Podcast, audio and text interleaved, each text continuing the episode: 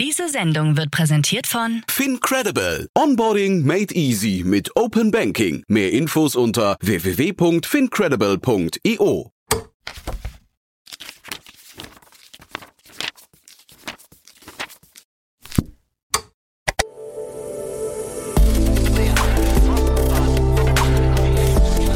Startup Insider Daily. Read Only. Der Podcast mit Buchempfehlungen von und für Unternehmerinnen und Unternehmer. Hallo und herzlich willkommen zu Startup Insider Read Only. Ganz schön, dass du wieder dabei bist. Ich bin Annalena Kümpel, ich bin Moderatorin und für dieses Format spreche ich mit Autorinnen und Autoren von Businessbüchern. Heute war Stefan Grabmeier im Interview. Er hat das Playbook Impact Business Design geschrieben, der Guide zur Modellierung enkelfähiger Organisationen. Das heißt, es geht um Nachhaltigkeit. Ich gebe zu, eines meiner Lieblingsthemen. Und Stefan und ich kennen uns auch schon eine ganze Weile und wir haben unter anderem darüber gesprochen, wie geht eigentlich enkelfähiges Wirtschaften?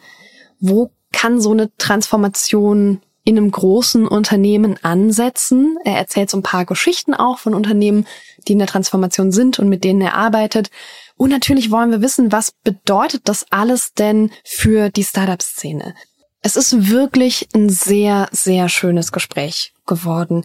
Stefan spricht über wirklich komplexe systemische Ansätze zur Transformation von Unternehmen und er schafft es, das so zu erzählen, dass man dem wirklich gut folgen kann und dass das wirklich auch easy zu verstehen ist. Lasst uns direkt reinspringen ins Interview. Ich wünsche euch ganz viel Freude mit Stefan Grabmeier.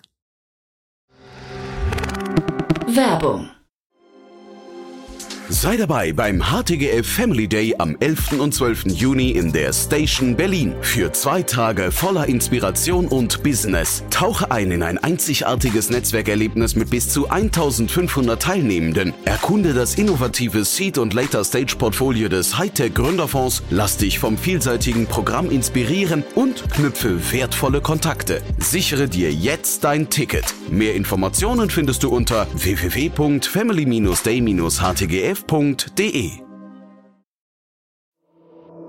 Startup Insider Daily. Read Only.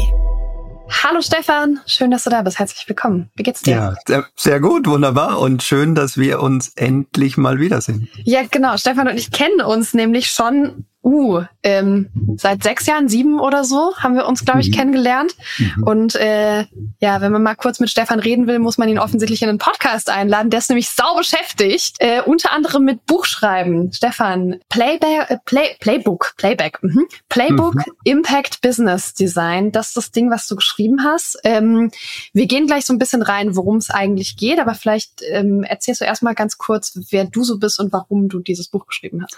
Oh ja, gerne. Also Stefan, Stefan Grabmeier, ich lebe in Bonn. Äh, wir haben uns ja auch in NRW kennengelernt. Äh, komme ursprünglich aus Bayern, äh, bin 2009 mal nach Bonn gezogen für die Deutsche Telekom damals. Das war der größte Konzern, für den ich mehr arbeiten durfte. Und so durch mein Berufsleben, der rote Faden ist die Transformation.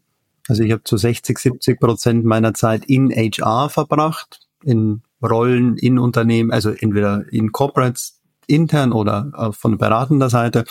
Und die Transformation ist das, was mich äh, bewegt, was ich liebe, es Menschen oder Menschen zu unterstützen, Organisationen zu unterstützen, den nächsten Schritt zu machen. Das war, so wie wir uns ja kennengelernt haben, sehr, sehr viel die digitale Transformation. Sagen wir mal, die letzten zehn, zwölf Jahre ging ja alles um die digitale Transformation, um die Innovation darin. Und es ist immer mehr die nachhaltige Transformation geworden, beziehungsweise sogar die Verbindung, ja, die Twin Transformation, also wie verbinden wir Digitalisierung und Nachhaltigkeit. Ja, und das ist der Schwerpunkt, in dem ich jetzt äh, tätig bin. Jetzt heißt äh, in als Inhaber einer kleinen Agentur, die heißt Synergie Zukunft. Und wir haben zwei Schwerpunkte. Das ist das Thema Zukunft. Deswegen heißt die Company so. Ähm, wir nennen es Design Futuring. Ähm, das denken in Zukunftsräumen, in Möglichkeitsräumen, in Szenarien, in Zukunftswerkstätten, in Learning Journeys. Wir machen also sehr viel, was Organisationen damit tun können, Zukunft zu denken. Und im zweiten Teil das Thema der Nachhaltigkeit, also in der Begleitung äh, von Strategie bis hin zu Kultur oder Leadership, alle Facetten aus der transformatorischen Expertise. Mhm. Im, äh, schon in der Einleitung kommt häufiger das Wort enkelfähig vor, habe ich gesehen bei euch im Buch. Also es geht ja schon auch darum, so ein Unternehmen ja sehr langfristig zu denken und sehr langfristig ähm, aufzustellen. Und ihr sagt, dass ihr von Profit First zum Impact First Business entwickeln mhm. wollt. Was genau ist denn ein Impact First Business? Ich weiß nicht, wie viele Startups und Geschäftsmodelle du in deinem Leben schon gesehen hast. Ich, wahrscheinlich Alle, sogar natürlich. Schon, schon mehr, mehr als ich wahrscheinlich. Aber ich glaube, wir haben beide ja schon sehr, sehr viel erlebt. Und äh, die Frage, die ich mir oft stelle, ähm, wenn ich auf Services oder Ideen oder Produkte äh, gucke von Unternehmen, gibt es für diese Lösung, die es da gibt, überhaupt ein Problem? Ähm, und zu häufig gibt es das überhaupt nicht. Also es werden Dinge getan, die äh, milde gesagt kein Mensch braucht ähm, und sich keine Gedanken gemacht, äh, was will ich eigentlich damit bezwecken. Und wenn wir über Impact sprechen, Impact ist ja auch so ein bisschen Buzzword. Ja, ich glaube, wenn man da so ein Ranking machen, dann taucht Impact neben Agile und äh, Purpose und ich weiß nicht was ziemlich weit oben auf. Wir definieren es nach äh, der der Fineo Wirkungsmatrix. Das ist eine siebenstufige Treppe und äh, auf der obersten Stufe steht Impact in der Definition, dass sich Gesellschaft verändert. Ähm, sprich, da kommst du jetzt natürlich nicht von Anfang an hin, aber ich merke das, wenn ich jetzt mit Impact-Investoren oder mit Impact-Startups auch spreche, dass die ja oft in ihrer Gründung schon genau dieses Problem identifizieren und sagen, welche unternehmerische Lösung habe ich für ein gesellschaftliches Problem? Ähm, Unternehmen, die in der Transformation sind, sind die, die dann noch nicht immer, ja, aber die können sich über verschiedene Stufen eben dahin entwickeln, Wirkung zu erzeugen und die höchste Stufe aus der Wirkung heraus ist eben der Impact für ja, Dinge, die die Welt braucht. Ja, also sehe das schon wie du, dass wir viele, viele äh, Unternehmen haben, die mit, mit viel Geld Lösungen für Nicht-Probleme in die Welt bringen. Ähm, ich sehe umgekehrt immer wieder, dass gerade Impact-Startups die riesige Herausforderung haben, dass sie häufig eben das lösen, nämlich gesellschaftliche Probleme. Ne? Also mhm. keine Ahnung, Armut wird irgendwie angegangen, es geht manchmal um Hunger, es geht sehr viel um, um, um Plastik. In, also Meeresplastik ist da zum Beispiel ein Thema, was man irgendwie sehr, sehr gut anbringen kann. Mhm. Und die haben aber immer, immer, immer das Problem, dass es keinen, keinen Kunden dafür gibt im Sinne von, dieser einzelne Mensch hat das Problem und Menschen geben häufig kein Geld aus für Probleme, die mhm. sie jetzt nicht direkt betreffen, sondern die so eine Art Weltproblem sind. Weißt du, also denen fehlt oft der Stakeholder, wie, wie passt das da rein? Ne? Also unternehmerisch das zu lösen ergibt Sinn, aber häufig mhm. sehe ich, dass die wahnsinnig strugglen damit, dann auch Geld zu verdienen, also diesen Profit-Teil, ähm, der, der fällt dann irgendwann mal komplett raus und daran sterben ja auch viele von diesen Startups oder sie bleiben sehr, sehr klein ähm, und die GründerInnen beuten sich wirklich sehr, sehr lange selbst aus, bis sie irgendwann aufgeben müssen. Da, da, absolut, da liegt eine Herausforderung. Ich bin ja schon seit vielen, vielen Jahren in der in der Social Business äh, Szene auch aktiv. Ähm, ich habe 2009 mal den Professor Mohammed Yunus kennengelernt, Friedensnobelpreisträger, der über das Thema Social Business äh, ja ein, eine fantastische Persönlichkeit und äh, habe viel erlebt. Genau das, was du auch beschreibst. Ja? Ähm, das, was ich von Professor Yunus gelernt habe, ist aber genau die Antwort. Die Antwort hast du ein Problem, so hat er es immer gesagt dann gründe ein Unternehmen. Also was ist die unternehmerische Antwort auf ein Problem? Und es kann jetzt ähm, eine sehr äh, kleine individuelle Lösung sein. Das kann ein großes gesellschaftliches Thema sein. Das kann aber auch über ein Produkt, also jetzt ein wenn wir über nachhaltige Produkte oder nachhaltige oder grüne Technologien sprechen, dann sind wir im gleichen Thema wie jetzt ein vielleicht äh, Profit oder stärker profitorientiertes äh, äh, Unternehmen. Ähm, nur die Wirkung ist eben eine andere. Aber auf der gesellschaftlichen Ebene, da bin ich bei dir. Das ist nicht so einfach, weil die Stakeholder-Situation anders ist, weil die ähm, das Geschäftsmodell dahinter natürlich auch anders ist. Aber genau das muss gedacht werden. Also A, wir brauchen es, wir brauchen das Thema soziale Innovationen, wir brauchen das Thema nachhaltige Innovationen. Ähm, und da kann es eigentlich nicht genügend ähm, Ideen geben, dass wir das volle Potenzial ausschöpfen, ausschöpfen, was wir ja auch wirklich können. Wir können Ideen kreieren, wir können, äh, wir haben genügend Kapital, wir haben genügend Kreativität. Äh, wir brauchen einfach noch viel, viel mehr dieser Menschen, die sagen, okay, ich will es jetzt wirklich anpacken und ich gehe hier in eine unternehmerische, ja, ich mache den Sprung ins Unternehmertum für eine bessere Welt.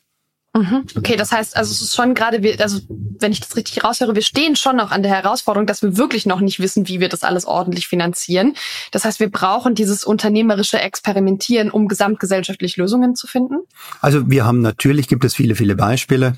Mhm. Ähm, jetzt, wenn, wenn wir mit bestimmten Impact-Investoren sprechen, ähm, die sehr, sehr erfolgreich sind darin, also wo wir klar sehen, dass äh, Impact äh, oder Nachhaltigkeit und Profit eben genau im Einklang sind.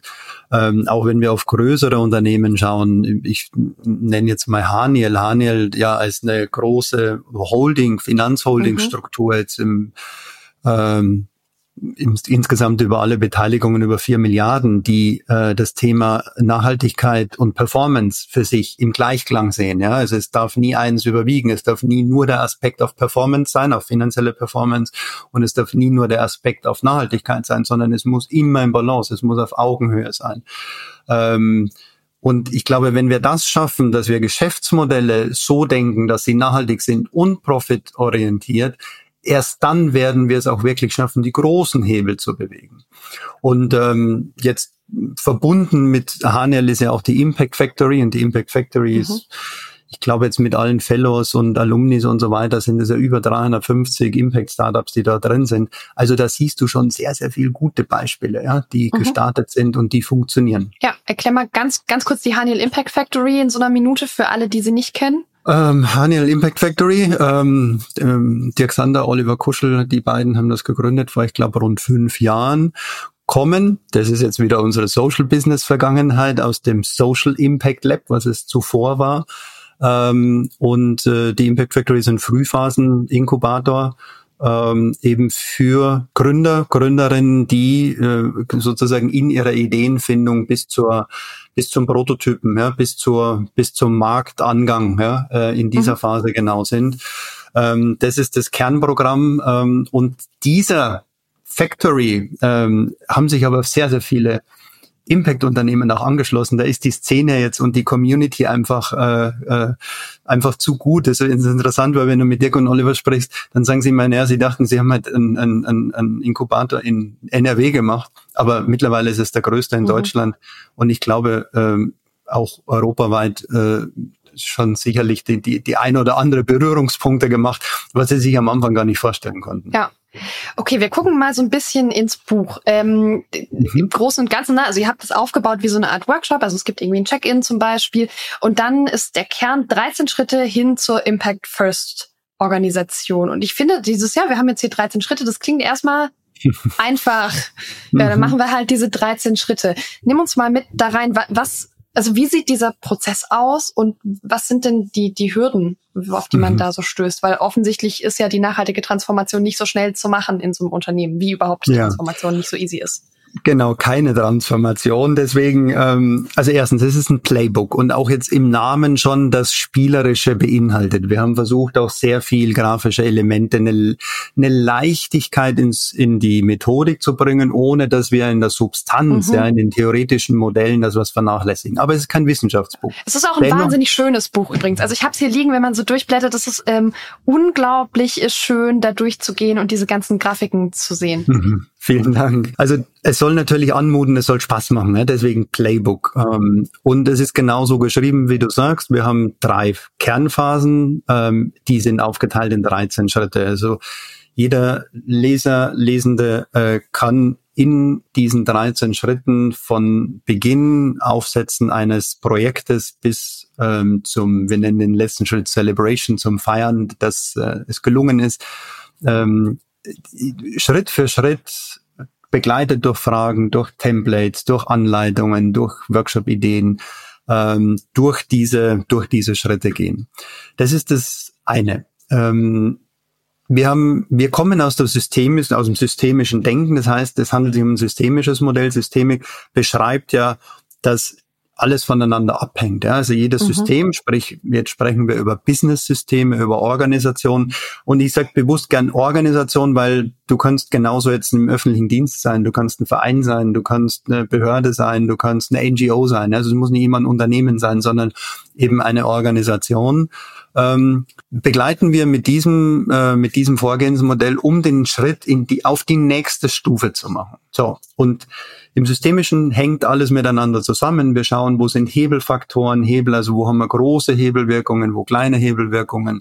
Wir schauen auf Kopplungseffekte nämlich es gibt positive oder negative Kopplungen, die dies haben kann. Also wir schauen nie isoliert und sagen, ah, wir haben jetzt genau das Customer Centricity Modell oder wir haben das Leadership Modell oder wir haben ein Markenmodell oder wir haben eine Strategie oder ein Purpose, sondern es hängt alles in diesem Modell drin. Das ist das Spannende und du musst dir das als ein horizontales Modell vorstellen, weil wenn wir über Transformation sprechen, dann hilft uns keine Transformation, was du aus der Vertikale herausdenkst, ja, und sagst, ähm, ich bin Experte oder Expertin in einem bestimmten Themenbereich, dann ist es super, aber es ist eben vertikal. Aber wie bindest du es immer holistisch in dein Gesamtsystem ein? Und wir beginnen in der Natur, also in der Betrachtungsweise, welche Auswirkungen passieren von der Natur aus kommend auf ein System. Wir gehen durch alle Stufen, das sind äh, sieben Hebel, 35 Elemente bis hin zur Kommunikation und dem Feedback aus dem Markt. So, und äh, wenn man das jetzt liest, denn da wirst du jetzt erstmals auf, vom puren Lesen wahrscheinlich gar nicht so viel Neues entdeckt haben. Also ja gut, die Themen, die kennen wir ja alle. Aber dieser Zusammenhang und das systemische Zusammenspiel, das merkst du im Doing, das hat eine ganz, ganz, ganz große Wirkung ich finde, ich fand es schon fordernd reinzulesen, also weil man genau dieses merkt, es geht irgendwie so um alles und ne, also ganz oft haben wir ja hier auch Bücher, die sich dann ähm, mit einzelnen Themen beschäftigen, mit einzelnen Modellen, mit einzelnen ähm, mhm. Säulen mhm. in Unternehmen, mit einzelnen Funktionsbereichen. Ähm, und dann geht es darum, quasi ne, vielleicht auch Lean-Transformation zu machen, die mhm. da zu starten und die dann Stück für Stück aufs Unternehmen auszubreiten. Und ihr habt ja so einen Ansatz, der, wo man so von Anfang an einmal alles ins Gesicht geschlagen kriegen, sagt so, hier ist dein ganzes Unternehmen, beschäftigt dich mit allem. Ähm, ja. Also, ne, das ist, das ist, ich fand das tatsächlich wahnsinnig fordernd, schon auch da reinzugehen. Und ich finde es schwer, mir vorzustellen, wie Transformation auf diese Art und Weise funktioniert, weil man ja, also, wenn ich mein Zimmer aufräume oder meine Wohnung aufräume, dann fühlt sich das an wie, ich räume in jedem Raum die ganze Zeit so ein bisschen was auf so dass ich am Ende fünf Stunden gearbeitet habe und es ist immer noch irgendwie unordentlich. Na, während diese vertikalen Ansätze, von denen du redest, naja, da putze ich das Bad, dann ist das Bad fertig, ja. kann ich abhaken und dann ja. gehe ich in die Küche. Ja. So, also wie, ähm, wie sieht das ja, aus schön. in der Praxis? Das ist schön. Also vielleicht kann man es mit dem Haus vergleichen, verschiedene mhm. Räume, verschiedene. Ähm, die, also die Erfahrung, die wir machen, und da steckt ja jetzt in dem Buch und in der Methode steckt ja unser gesamtes Wissen der letzten 20, 25 Jahre mit drin. So arbeiten wir schon schon jeher. Ähm, ist dass du in den seltensten Fällen von eins bis 13 durchgehst oder ein Unternehmen mhm. sagt, wunderbar, wir haben genau auf euch gewartet, wir starten mit Schritt eins und äh, hören in sechs Monaten mit Schritt 13 auf. Also das ist der seltenste Fall, sondern es, es entsteht irgendwo ein Need oder es ist irgendwo eine Herausforderung da und sagt, boah, ich habe in dem Thema Stress oder da müssten wir mal reinschauen oder ja, so. Also man steigt beispielsweise im Badezimmer ein, ja, und sagt, okay, und das nehmen wir uns jetzt mal vor, da ist richtig Schmutz drin, da müssen wir richtig putzen und äh, so, und da gehen wir ran. Und du kommst dann raus. Was das Gute ist, was ein Haus ja auch ist, ja, es ist ein Raum in einem Haus. Und das, was wir dann tun, ist, dass wir das ins Haus einbetten. Wir schauen uns sozusagen, wie wenn du jetzt von außen, ja, so ein, so einen Schnitt durchs Haus machst und schaust mal drauf, ja, und siehst auf einmal, cool, das Bad ist schon ganz in Ordnung, aber verdammt nochmal, Schlafzimmer, Kinderzimmer, mein Büro, da sieht's aber echt noch wild aus. So, bleibst du quasi nur in dem Badezimmer, bist du happy. Schaust du von außen, tust dich sozusagen raus, mhm. dann wirst du feststellen und sagen, okay, und was nehme ich mir als nächstes vor? Und dieses Rein und dieses Rauszoomen, das macht eben ein horizontales Modell und das macht mhm. ein systemisches Modell sehr, sehr klar.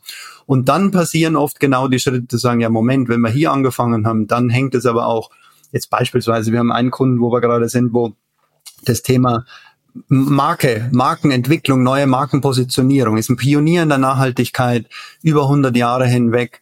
Ähm, jetzt in, in der Innovations, Innovationssprech würden wir sagen Innovators Dilemma, ja, also du kommst aus der Pionierphase raus, bist aber jetzt nicht mehr in der nächsten Stufe dabei.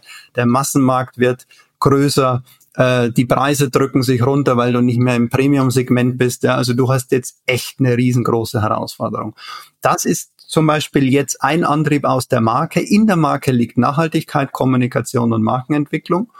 Und aus der Marke heraus und aus dem Beschäftigen damit stellst du dir natürlich die Fragen, hm, wie hängt denn das eigentlich mit unserem Produkt, mit dem Produktdesign, mit Verpackungen, mit unserem Purpose? Eigentlich, wie ist denn die Strategie daraus? Und, und, und. Also du merkst auf einmal, wenn du es dann einordnest in das, wir nennen das ja Impact Business Oszillogramm, ähm, erinnert euch an den Physikunterricht, oszillieren, also die Dynamiken ja, zwischen innen und außen stecken da drin, sondern wenn du quasi aus so einem Markenthema über viele Tage herauskommst und ein Ergebnis hast und das einordnest, dann macht es wieder das große Bild auf und du sagst, okay, so hängt's zusammen, da müssen wir, da haben wir vielleicht schon Dinge erledigt, ja, da gibt's ja auch einfach zu sagen, mhm. abgehakt, das ist schon gut, ja, und vielleicht tun sich neue Gaps auf, die du aber dadurch erst besser siehst und verstehst. Ja, Okay, also der Ansatz ist schon auch ein, natürlich kann ich operativ, muss ich immer an einzelnen Dingen arbeiten, aber ich bin so im, na, also ich muss immer wieder, nachdem ich an einzelnen Dingen gearbeitet habe, einen Schritt zurückgehen und immer gucken, mhm. wo ist es dann doch mit allem nochmal connected und dann rausfinden, wo meine nächsten Schritte sind, um genau. das ganze Unternehmen nachhaltig zu transformieren. Auch, auch wenn Dinge erledigt sind. Wir haben einen großen Konzern äh, äh, als Kunden, da haben wir, sprechen wir mit der Organisationsentwicklung, die sagen, Mensch, wir haben so viel jetzt quasi in, in, in, der, in der Customer Centricity gemacht. Ja, sehr, sehr viel. Das müssen wir doch nicht mehr in die Hand nehmen. Natürlich musst du es nicht mehr in die Hand nehmen, wenn es schon erledigt ist. Ja, aber sei dir dessen mhm. bewusst und hol's hoch an die Oberfläche und sag, wie hängen die Dinge zusammen. Und das ist schon sehr spannend. Und also diese Reaktionen zeigen mir, dass wirklich wenige, die wenigsten Unternehmen und Menschen in der Lage sind, systemisch zu denken und auch systemische Methoden und Werkzeuge haben. Was ein bisschen schade ist, aber genau deswegen haben wir das Buch gemacht, äh, um mhm. hier eine Unterstützung zu geben. Es ist aber auch wahnsinnig schwer, systemisches Denken. Also ich habe hm. ja mal Soziologie studiert und ähm, ich habe mich sofort in die Systemtheorie verliebt. Mhm. Ich fand es wahnsinnig gut, weil das alles so schön logisch ist und so sehr voneinander abhängt. Aber die meisten meiner Kommilitoninnen und Kommilitonen waren so, haben so den Pflichtteil gemacht und dann sind die sofort aus diesem Kurs raus, ja, und hatten da auch, also das ist einfach ja. auch wirklich, das macht einem schon auch einen Knoten ins Gehirn. Also macht's das bei dir auch manchmal oder machst du das noch, kannst du das so automatisch mittlerweile? Es ist ähm, die die Dinge, je, natürlich je größer Systeme werden und je, mhm. je mehr Kopplungen das es gibt, umso herausfordernder wird es. Das auf alle Fälle. Aber wir kommen nicht umhin. Wir können nicht das ist ja das, was man Homöostase nennt. Ja, wir können ja ein System im Außen, wir brauchen ja die, die gleichen Systemlogiken im Innen. Wir können ja nicht jetzt, ich sage jetzt mal, ein kompliziertes System oder ein komplexes System haben, wenn wir außen komplexe und chaotische Systeme haben. Wir müssen ja, sonst haben wir einen Systembruch. Also wir müssen schon die Systemwelt im Inneren genauso designen, wie sie im Außen ist. Das hat Professor Kruse immer gesagt. Ähm, und genau das zeigt sich. Und daher ist es wichtig, dass wir aus der einfachen linearen Kausal-Ursache-Wirkungsprinzip-Denke herauskommen in ein systemisches Denken. Dazu vielleicht eine Geschichte. Ich war vor, ich glaube, zwei, drei Wochen ähm, am Enkelfähig Summit in, äh, in Duisburg bei Haniel. Und der Enkelfähig Summit, das waren sehr viele Familienunternehmer, die Impact Factory, so rund 500 Unternehmer dort. Und ähm, die Konferenz hat ähm, Christiane Underberg, also Unterberg kennt wahrscheinlich jeder, der kleine Kräuterschnaps eröffnet. Die äh, Frau ist 82. Ähm, und ich habe selten so eine tolle Frau mit so viel Power und mit so viel unternehmerischer Erfahrung erlebt. Und äh, es ging um das Thema enkelfähig, ja, so wie sie zu dem Begriff kam und so weiter. Aber was sie dann gesagt hat, seit 40 Jahren kämpfe ich dafür, dass in Unternehmen endlich systemisches Denken gelernt wird. Und ich arbeite mit so vielen Universitäten und so weiter. Und das war für mich so eine Genugtuung, ja, weil das war, ist, die Frau Unterberg ist so eine richtige aus dem Ruhrgebiet heraus, ja, so eine Frau, die eine, eine Sprache hat, die jeder versteht, ja, die äh, mit allen, egal ob mit Bundeskanzler oder mit, äh, ja, jetzt sage ich mal, eher einfacheren Menschen ähm, auf Augenhöhe reden kann. Ähm, und sie kommt dann mit dem Systemischen und ich dachte mir, wow, ja, die hat's äh, verstanden und prägt wahrscheinlich ihr Unternehmen auch damit. Ja, genau. ja. Ähm, du glaubst du, dass mhm. Unternehmen irgendwann eine Größe erreichen, ab der sie eigentlich nicht mehr transformierbar sind oder zumindest oh. nicht verlustfrei? Oh, das ist jetzt eine Frage. Ich weiß gar nicht, ob es von Größe abhängt. Natürlich, äh, die, die Größe wird, ähm, wenn wir uns ja die großen Organisationen, also jetzt in Deutschland größtes VW-Konzern, über 620, 30.000 Menschen, Mitarbeitende weltweit. Gut, sind natürlich gesplittert in zwölf Marken. Also du hast ja schon, du hast immer wieder eine Teilung. Mhm. Was wir ja sehen, ist, dass wir ja schon ähm, Zellteilungen brauchen, Verantwortungen ja nicht aus in, in solchen Größenordnungen durchgehen können. Ich glaube, wenn du eine, eine, eine gesunde Teilung darin hast, eine gesunde, jetzt sind wir auch bei der Selbstorganisation, also Zellenorganisationsteile schaffst, wo Selbstorganisation noch in der Form möglich ist, dass es sich nicht behindert, aber zum großen Ganzen beitragen, ist es möglich. Ähm, es wird schwieriger, je größer das System wird, auf alle Fälle.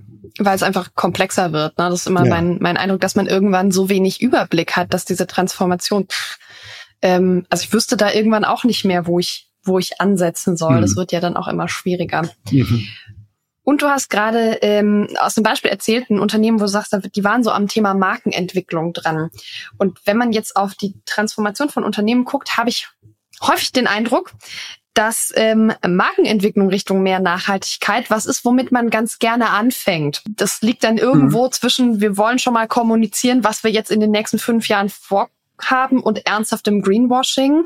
Mhm. Also glaubst du, es ist ein guter erster Schritt und wann geht man denn sinnvollerweise, wenn man in einer Transformation ist, ja. wirklich an die Marke ran? Das ist eine sehr, sehr gute Frage. Ähm, die würde ich ähm, bei den meisten Unternehmen äh, so beantworten, dass es absolut nicht sinnvoll ist, mit der Marke zu beginnen, ähm, sondern mit der Strategie. In dem Fall ist es einer der Pioniere. Das heißt, der Reifegrad in der Nachhaltigkeit ist so hoch, ähm, dass es dort und man muss, also ich, deswegen hatte ich es vorher bewusst gesagt, da ist zum Beispiel Nachhaltigkeit und Marke kombiniert. Ja, mhm. das wird aus einem Bereich heraus ge, äh, gemeinsam ähm, gesteuert das ist ja allein, das ist schon eine, eine erstaunliche Prägung. Das erlebe ich ganz, ganz selten. Also was wir ja wissen, so seit, sagen wir, die ganze CSA-Funktion ist also so vor rund 25 Jahren mal entwickelt worden oder als Rolle auch definiert worden. Dann gab es erste Menschen und Bereiche, kleine Abteilungen, die sich damit beschäftigt haben.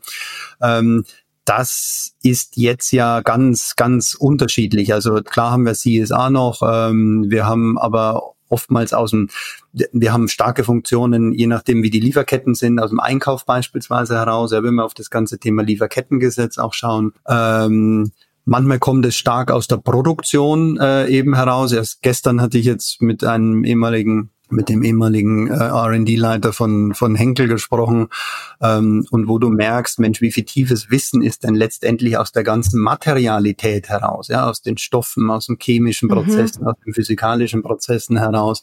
Also die Frage, wo liegen die Treiber? Oder wir haben ein Unternehmen kennengelernt, wo Innovation und Sustainability zusammengedacht wird. Ja, das ist ein großer Konzern, die haben 400 Leute in der Innovation und wo das Thema Sustainability beim Head of Innovation mit, mit äh, verankert wurde. Also es gibt sehr unterschiedliche Ansätze, was eben zur Kultur des Unternehmens passt und zu den Experten und Treibern, da kommt es auch wieder zu den Treibern, diejenigen, die mhm. auch wirklich ein Thema in die Hand nehmen und die auch eine Transformation äh, nach vorne treiben können, die die Energie haben, die den Mut haben, ja, die äh, natürlich auch die Macht im Unternehmen haben, es tun zu dürfen. Ja, aber also ganz ehrlich, ist es denn überhaupt noch legitim, Innovation zu machen, ohne Nachhaltigkeit, also Sustainability, mhm. aber eben auch Social Responsibility mitzudenken? Ja. Wenn du sagst, nee, also gehört das nicht immer hin? Ja, sehr perfekt. Also äh, ja, kann ich nur bejahen. Es ist so ähm, auch ähm, und Beispiel von einem Unternehmen, ein Kunde, der ist äh, einer der weltbekanntesten Stiftehersteller. Und da ist es so, dass äh, das Nachhaltigkeitsteam äh, oft sagt, Mensch, wir werden, die, von die, wir werden von unseren Kollegen, von den Produktmanagern gerufen, ja, wenn ein neues Produkt rauskommt, dann sagt, so Kollegen und Kolleginnen aus der Nachhaltigkeit, jetzt schaut doch mal bitte über den Stifter, über das Produkt, das wir hier gemacht haben. Und die sagen immer, es muss, also der gesamte Designprozess, der gesamte mhm. Produkt, der ganze Lebenszyklus, ja, also du denkst ja in der Nachhaltigkeit sehr stark über Lebenszyklen hinweg. Und der Designprozess, der muss komplett anders gestaltet sein. Und das ist noch nicht überall so verankert. Und deswegen Design also wir sprechen vom sogenannten Planet-Centric Design, ja, dass der Designprozess, der Innovationsprozess, in Geschäftsmodelle zu denken. Das geht alles einher. Also auch hier, wir sollten nicht isoliert denken und sagen, na ja, viele, die einen niedrigen Reifegrad haben, die machen sich jetzt Gedanken, wie erfülle ich meine CSAD-Reporting-Pflicht und wie messe ich überhaupt Daten zur CO2-Reduktion. Das ist der Beginn. Aber das ist, soll ja nicht das mhm. Ende sein, im Gegenteil, sondern es braucht eine tiefe Verankerung im Geschäftsmodell. Und das ist das, was wir Impact First nennen, ähm, weil uns geht es nicht darum zu sagen, du erfüllst deine Reporting-Pflichten. Das ist wirklich Pflicht irgendwann, so wie wir eine finanzielle Berichterstattung machen, werden wir eine nicht finanzielle Berichterstattung machen. Aber das Thema, mhm. wie komme ich, wie transformiere und gestalte ich nachhaltige Geschäftsmodelle? Wir sprechen auch nie von einer Nachhaltigkeitsstrategie, weil die ist zu isoliert gedacht, sondern von einer nachhaltigen Unternehmensstrategie. Und dieses Denken braucht es, ähm, damit wir wirklich Hebelwirkung erzeugen können. Ja, keine Ahnung, von welchem Unternehmen du reden könntest, im Übrigen. die großen, großen Stiftehersteller. Ähm, aber, im Nürnberger ja, okay. Raum. ja. ähm, ich würde gerne noch mal kurz mit dir in die Startup-Szene gucken, bevor mhm. wir das hier alles abschließen. Mhm. Weil, na, ihr redet im, im Buch, es, es geht ja um Transformation, aber der Titel ist Impact Business Design. Das heißt, mhm. kann, kann man das Ganze auch einsetzen, um wirklich von null ein Impact First Business zu gestalten? Ja, Wie hilft das? Sehr gut. Also ich glaube, eine, äh, einen der ersten Anrufe nach Buchveröffentlichung habe ich von einem Gründungscenter einer sehr großen Universität bekommen. Da kam die Anfrage, mhm. könnt ihr mit uns so einen Train-the-Trainer machen, weil wir die Gründercoaches sowieso immer interessiert sind an neuen Methodiken, aber könnt ihr das mit uns machen? Und der Anruf war erstmal so, wo ich mir gedacht habe, hm, ja, weil, vielleicht kurz erklärt, die 13 Schritte, wir haben immer eine Today- und eine Tomorrow-Perspektive. Also als bestehendes Unternehmen mhm. schaust du immer, du analysierst sozusagen dein Unternehmen von der Vergangenheit bis heute und dann gehst du ins Tomorrow und das Gap, was daraus entsteht, daraus entstehen ja die Maßnahmen. Jetzt hat ein Startup in der Regel ja kein Today, ja, sondern es hat ja nur ein Tomorrow. Also was wir tun, wenn wir jetzt mit Gründern oder jungen Unternehmen sprechen, ist ausschließlich auf die Tomorrow-Perspektive zu schauen. Das heißt, wir nutzen die gleichen Instrumente. Wir haben quasi eine Schleife des, des Todays und der Transformation nicht, sondern wir gehen sofort in die Tomorrow-Perspektive. Von daher ja. Kann man auf jeden Fall auch machen. Genau. Vielleicht noch eine Ergänzung. ähm, also Entschuldige. Oder mach du zuerst und nee, deine sprich, Ergänzung. Sprich, sprich, sprich. Erg ergänze bitte. Ähm, was ich noch nicht erwähnt habe, wir haben jetzt über das systemische Modell gesprochen, über das Impact Business Design. Jetzt ist unsere Hypothese ja, dass wir, egal wer solche methodischen Bücher schreibt, wir könnten wahrscheinlich Millionen solche Bücher drucken und wir glauben nicht, dass dadurch der Hebel groß genug sein wird, Veränderungen ein, dass die einhergehen. Wir haben oder die Hypothese, die dahinter steckt, ist, sagt, wenn deine Bewusstsein, dir dein Bewusstsein nicht klar ist, wo du stehst, also von deinen Denkfühlen und Handlungsmustern, von deiner Werteebene, denn die Werteebene ist der entscheidende Hebel, Transformationen auch umzusetzen oder in die Gründung zu gehen. Das, was ich vorher meinte, du erkennst ein Problem, ja, und du willst eine unternehmerische äh, Antwort darauf finden, dann hat es ja mit, stark mit deinem Bewusstsein und mit deinem, mit deinem Wertesystem zu tun. Und ähm, wir haben die Spiral Dynamics genommen. Ich weiß nicht, sagt dir Spiral Dynamics was oder hast du mir ein bisschen reingelesen? Ich kenne es aus deinem Buch tatsächlich, aber ja. sonst ist es mir jetzt nicht, nicht geläufig. Deswegen musst du es, glaube ich, dem Rest erzählen. Genau. Ähm, vielleicht hat jemand den Frederic Laloux gelesen, Reinventing Organizations. Das war in der New Work-Szene ein echter Klassiker, muss man sagen. Und Frederic hat was ganz Tolles geschaffen. Der hat die Spiral Dynamics sehr, sagen wir mal, populärwissenschaftlich interpretiert ähm, aber in einer sehr tollen, äh, tollen Form. Er hat nämlich die, die, ja, der viele Unternehmen beschrieben, die in der Selbstorganisation und in der agilen Art und Weise äh, äh, arbeiten und hat die immer gemappt auf die Spiral Dynamics. Und das Buch hat uns wirklich fasziniert. Es hat nur ein Fragezeichen hinterlassen am Ende. Ja, wie mache ich es denn jetzt eigentlich? Also wie setze ich es denn mhm. eigentlich um? Und das hat auch uns bewegt und wir haben unser Organisationsdesign genommen und haben das auf die Spiral Dynamics gemappt und haben den sogenannten Impact Profiler daraus gebaut. Das ist ein wissenschaftlich sauber fundiertes eine Analyse, ja, die über Validität und Reliabilität immer wieder gemessen wird. Aber es ist das erste Instrument, wo du als Organisation deine Bewusstseinsebenen analysieren kannst. Da gibt es jetzt auch kein gut oder schlecht, kein richtig oder falsch, sondern es geht darum festzustellen, today, wo stehst du heute? Tomorrow, wo willst du hin? Mhm. Und deswegen verbinden wir zwei Dinge, eben diesen systemischen Angang, sauberes Werkzeug zu haben, plus das Kennen der Bewusstseinsebenen und die beiden koppeln wir miteinander und glauben, dass dadurch Veränderungen, Transformationen erfolgreicher sind, wie wenn du es nur auf einer Ebene machst. Ja, okay, also ne, um das mal ganz kurz zu beschreiben, die Spiral Dynamics, also man stellt sich so eine Spirale vor, die sich mhm. nach oben zieht und dann hat man von unten nach oben, kommt man auf dieser Spirale an verschiedenen Ebenen eben vorbei. Das sind diese Bewusstseinsebenen, von denen du gesprochen mhm. hast. Es kommt gleich eigentlich aus den Kulturwissenschaften oder so, wenn ich mich richtig erinnere. Na, also es ist ein Modell, um quasi gesellschaftliche Ebenen zu, genau. zu beschreiben und mit denen man so ein bisschen Entwicklung vergleicht. Und das ist das, was ja. äh, Frederik Laloux gemacht hat. Und ihr habt das jetzt eben auch äh, quasi als Bewusstseinsebenen für den eigenen Impact, glaube ich. Ähm, ja, für, genau, für die, für umgebaut. die Organ also quasi organisationale Perspektive und das Instrument eben, dass du eine Analyse machen kannst, ja. Vielleicht ganz interessant, mhm. kurz, kurz der Ursprung. Äh, Claire Graves, der Gründer, äh, Psychologe, ähm, war der Studienkollege von Abraham Maslow.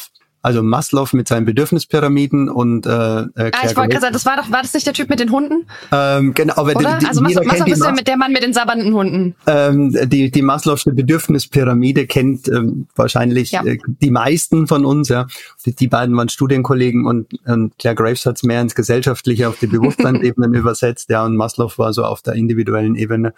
Ähm, Genau, also hat lang, lang, lang äh, fundierten Hintergrund, äh, die Spiral Dynamics. Ja. Okay, Stefan, du hast auch wahnsinnig viel gelesen, oder? Zu deinen Themen. Man hört oh. es immer sehr raus, weil du auch immer weißt, was wo irgendwie angefangen hat. Manche Dinge schon, ja. Nicht alles, aber ich würde so gern viel, Man, viel mehr Dinge lesen. Schon. Ja. Ähm, was, was glaubst du, was sich in der Startup-Szene verändern muss, damit wir diese, diese Impact-Geschichten gut hinkriegen. Weil natürlich gibt es immer mehr mhm. Impact-Startups, aber es gibt auch mhm. immer noch sehr, sehr viele Startups, die sehr mhm. weit weg davon sind und die nicht nur mhm. aus Versehen das Ziel verfehlen, sondern wo ich den Eindruck habe, es ist irgendwie egal. Und die sogar aktiv Greenwashing betreiben. Also ich habe alles schon gesehen. Ich kann hier nur an die, an die Verantwortung appellieren. Also die Verantwortung, mhm. was ist mein persönlicher Beitrag für etwas, ja, für eine Jetzt, wenn wir über bessere Welt sprechen, also es ist relativ klar, dass wir ja eine riesengroße Herausforderung haben, was die planetaren Grenzen betrifft. Also wir haben unser Impact Business mhm. Design mhm. ja klar in die planetaren Grenzen, also überhaupt unser Wirken, unser Handeln, unser Tun, unser Verhalten, egal ob es Privatperson äh, oder im Unternehmen oder mit meinen, unseren Produkten, ähm, ist systemisch eingeordnet in das größte System, was wir haben, und das ist Planet Erde. Und das zu verstehen und das anzuerkennen und die Verantwortung zu übernehmen, in diesem Rahmen zu agieren, ich glaube, das muss klar sein. Und deswegen ist, werde der erste Appell immer an, was ist dein Beitrag? Was ist dein ähm, dein Impact, den du, den, den du dann mitnimmst? Und ist das, was du tust, wirklich ein Beitrag für etwas oder ein Beitrag gegen etwas? Und häufig ist es eben ein Beitrag, der dagegen ist und der zu sehr auf eigene Egoismen abzielt. Ähm, aber wie gesagt, manches Dinge entwickelt werden, die kein Mensch braucht. Und oder ich frage sehr gern umgekehrt auch, wenn du die Frage rückwärts stellst, wer willst du irgendwann gewesen sein? Also willst du jemand gewesen sein, der ein Teil der Lösung war oder ein Teil des Problems ist? Und ich würde immer gerne auf der Seite stehen, der ein Teil der Lösung ist. Das sind wahnsinnig schöne Schlussworte. Und so ganz zum Ende, ihr beendet äh, euer Buch auch mit dem Thema Celebrate. Man muss äh, Entwicklungen auch feiern, damit das Ganze nachhaltig ist, damit man sich über seine Schritte freuen kann. Welche Entwicklungen feierst du gerade? Oh, das ist schön, äh, weil ich habe gerade die, äh, die, den, den Regieplan geschrieben für unser erstes Training zum Impact Business Design.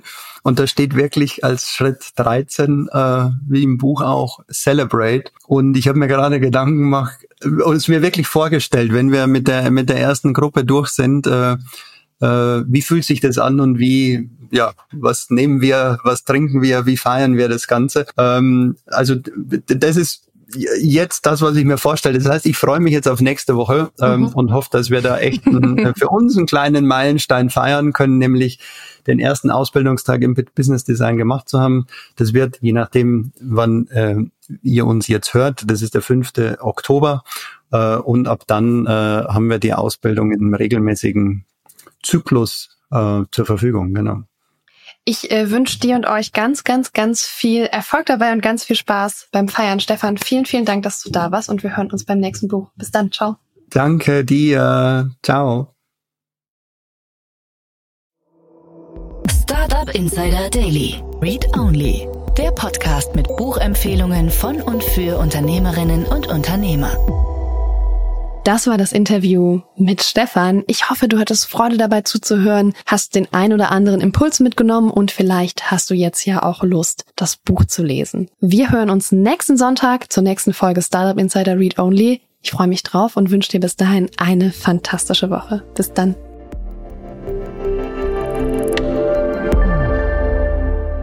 Diese Sendung wurde präsentiert von Fincredible. Onboarding made easy mit Open Banking. Mehr Infos unter www.fincredible.io.